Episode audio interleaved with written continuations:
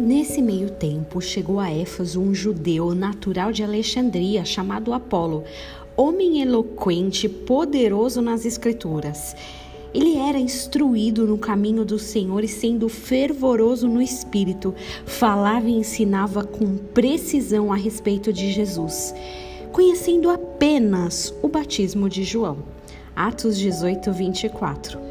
O famoso Apolo, aquele que em determinado momento as pessoas começaram a se sentir divididas de quem tinha a melhor palavra, de Paulo ou de Apolo.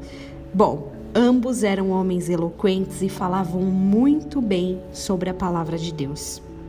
E é um verdadeiro dom falar com tamanha ousadia em público. Tem algumas pessoas que nos passam uma impressão de que se sentem tão confortáveis na frente dos outros, não é? Falam para milhares de pessoas como se estivessem com amigos na sala de jantar. Você já viu pessoas assim? Já admirou pessoas com essa habilidade? O pensamento que vem à cabeça é: nossa, ele ou ela nasceu para ministrar. É muito eloquente, fala muito bem. Mas um detalhe interessante sobre Apolo é que ele vivia enquanto o Novo Testamento acontecia, em tempo real. Algumas coisas ele não tinha conhecimento. Mas havia um casal que tinha se convertido e não tinha tanta eloquência. Não eram grandes pregadores da sinagoga, mas eram gente boa. Sabe, gente legal mesmo? Essas pessoas eram um casal, Priscila e Áquila.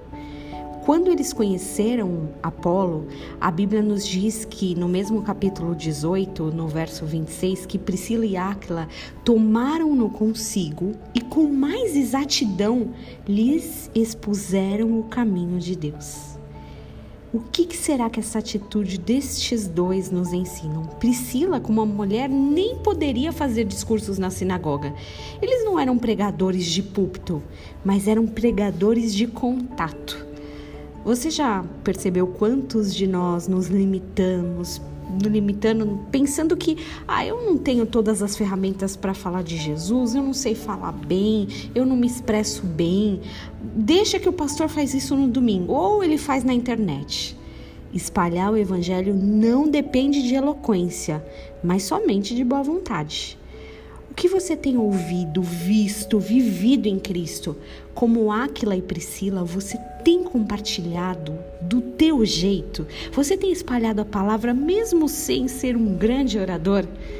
Que Deus nos use para falar na vida de muitas pessoas, em nome de Jesus. Tenha um dia abençoado.